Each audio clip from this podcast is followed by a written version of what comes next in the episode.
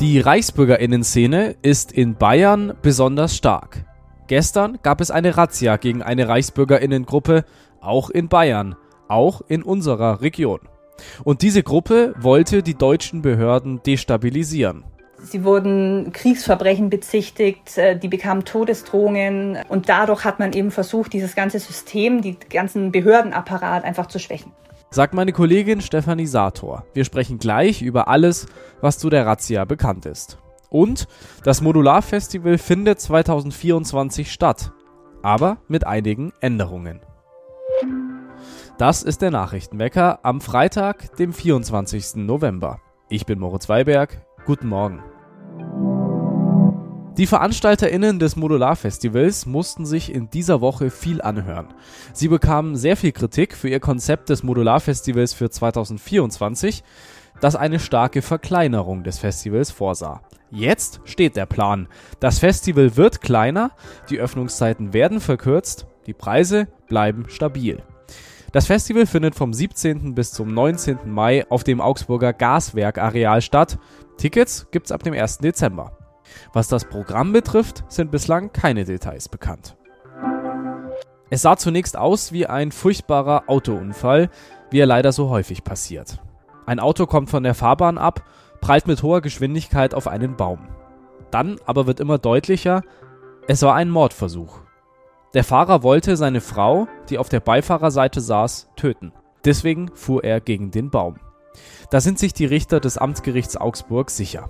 Deshalb wurde der Mann gestern eines Mordversuchs sowie der gefährlichen und schweren Körperverletzung schuldig gesprochen. Er muss für 13 Jahre und 9 Monate ins Gefängnis. Der Prozess war neu verhandelt worden. Der Bundesgerichtshof hatte das erste Urteil aufgrund einer eingelegten Revision der Staatsanwaltschaft in Teilen aufgehoben. Jetzt ist die Strafe länger, weil zusätzlich der Straftatbestand der schweren Körperverletzung hinzugenommen wurde. Das Paar war schon länger getrennt. Über die genauen Hintergründe der Tat ist nichts bekannt, denn der Angeklagte hat stets abgestritten, mit Absicht gehandelt zu haben. Das Opfer sitzt im Rollstuhl, ist mehr als ein Dutzend Mal operiert worden. Heute ist sie nahezu querschnittsgelähmt und auf stärkste Schmerzmittel angewiesen. Sie könne nur 10 Minuten gehen oder stehen, nicht länger als eine Stunde sitzen. Dann müsse sie sich wieder hinlegen, weil die Schmerzen unerträglich würden. Die Sachverständigen schlossen aus, dass sich ihr Zustand jemals bessern wird. Das Wetter in Augsburg wird heute kalt und regnerisch bei einem bis sechs Grad. Am Wochenende könnte es sogar schneien. Am Montag haben wir hier im Nachrichtenwecker über eine Razzia auf einem Treffen von sogenannten ReichsbürgerInnen gesprochen. Im Landkreis Donau-Ries hat die Polizei ein Hotel durchsucht, in dem mehrere ReichsbürgerInnen zu Besuch waren. Sogenannte ReichsbürgerInnen bestreiten die Existenz der Bundesrepublik Deutschland als souveränen Staat und lehnen die deutsche Rechtsordnung ab. Gestern kam es zu einer größeren Razzia mit Durchsuchungen in ganz Deutschland. Darüber spreche ich jetzt mit meiner Kollegin Stefanie Sator. Hallo Stefanie. Hi Moritz. Stefanie, was ist denn da gestern passiert? Gestern haben ungefähr 280 Einsatzkräfte bei einer großen äh, Razzia mehrere Wohnungen in acht Bundesländern durchsucht, die in Verbindung zur sogenannten Reichsbürgerszene stehen sollen. Mm, es geht um 20 Personen, denen vorgeworfen wird, sich in einer kriminellen Verbindung getroffen zu haben, äh, mit dem Ziel, den Staat zu destabilisieren, ähm, mit diverser kriminellen Machenschaften dahinter. Und deswegen äh, hat man dann gestern versucht, einen großen Schlag eben zu führen gegen diese Gruppe ähm, acht Bundesländer, wie gesagt, und ein Schwerpunkt, wenn man so will, war auch in Bayern. Da wurden zwei Objekte durchsucht. Ähm, und der Rädelsführer der ganzen Gruppe, der kommt offenbar auch aus Bayern und zwar aus Oberbayern. Wurden auch in unserer Region Objekte durchsucht? Es wurde in Kempten eine Wohnung von einem 25-jährigen Mann durchsucht. Ähm, dem wird vorgeworfen, eine E-Mail verschickt zu haben, haben mit einem strafbaren Inhalt. Diese E-Mail ging scheinbar an eine Klinik in München, wo Menschen untergebracht sind, die seelische und äh, neurologische Erkrankungen haben. Und scheinbar wollte dieser Mann mit dieser E-Mail erreichen, dass einer der Patienten da entlassen wird. Ist was bekannt über den Inhalt dieser Mail und auch über die Person, die freigelassen werden sollte aus der Klinik? Nee, bisher nicht. Also ich habe versucht, die äh, Generalstaatsanwaltschaft danach zu fragen. Die konnten mir eben nur bestätigen, dass es eine Kontaktaufnahme mit dieser Klinik gab. Weitere Auskünfte zum Fall konnten sie mir aber nicht sagen. Lass uns gerne über diese Gruppierung sprechen. Was war das Ziel? Du hast gesagt, den Staat zu destabilisieren. War es so schwammig oder gab es auch ein konkretes Ziel? Was ist darüber bekannt?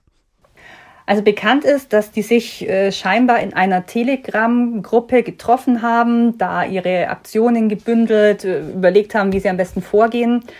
Und dann scheint es so gewesen zu sein, dass die mit Behörden über Telefon und E-Mail massenhaft Kontakt aufgenommen haben. Also die wollten deren Kommunikationswege scheinbar blockieren und wollten versuchen, dadurch ähm, Druck aufzubauen und Einfluss auf die Entscheidungen von diesen Behörden zu nehmen.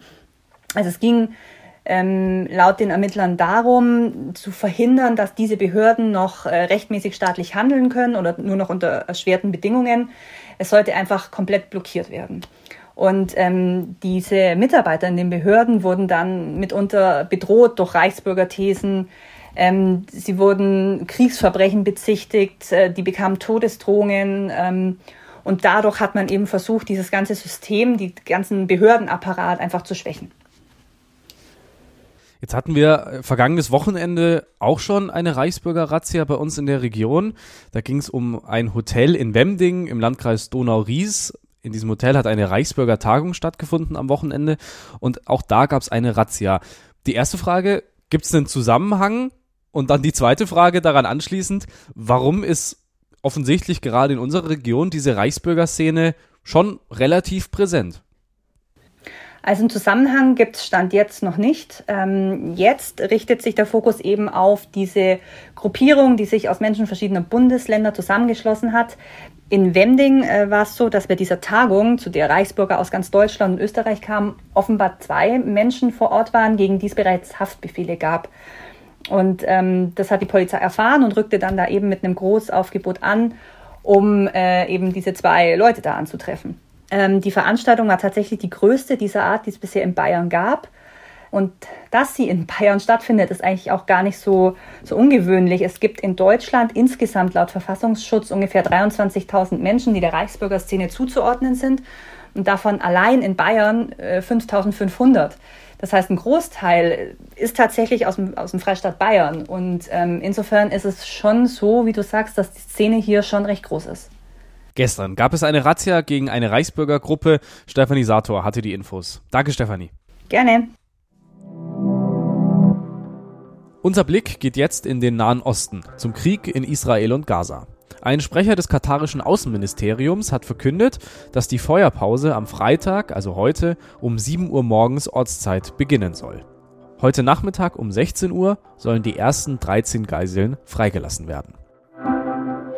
Im Haushaltsstreit der Ampelregierung in Berlin hat Bundesfinanzminister Christian Lindner gestern die Schuldenbremse ausgesetzt. Kommende Woche will die Regierung einen sogenannten Nachtragshaushalt beschließen. Lindner will so dafür sorgen, dass die Gelder für die Gas- und Strompreisbremse fließen können. Mit der Entscheidung scheitert Lindners Ziel, in diesem Jahr erstmals seit der Corona-Pandemie die Schuldenbremse einzuhalten. Er sagt, ich betrachte es als meine Aufgabe, jetzt reinen Tisch zu machen.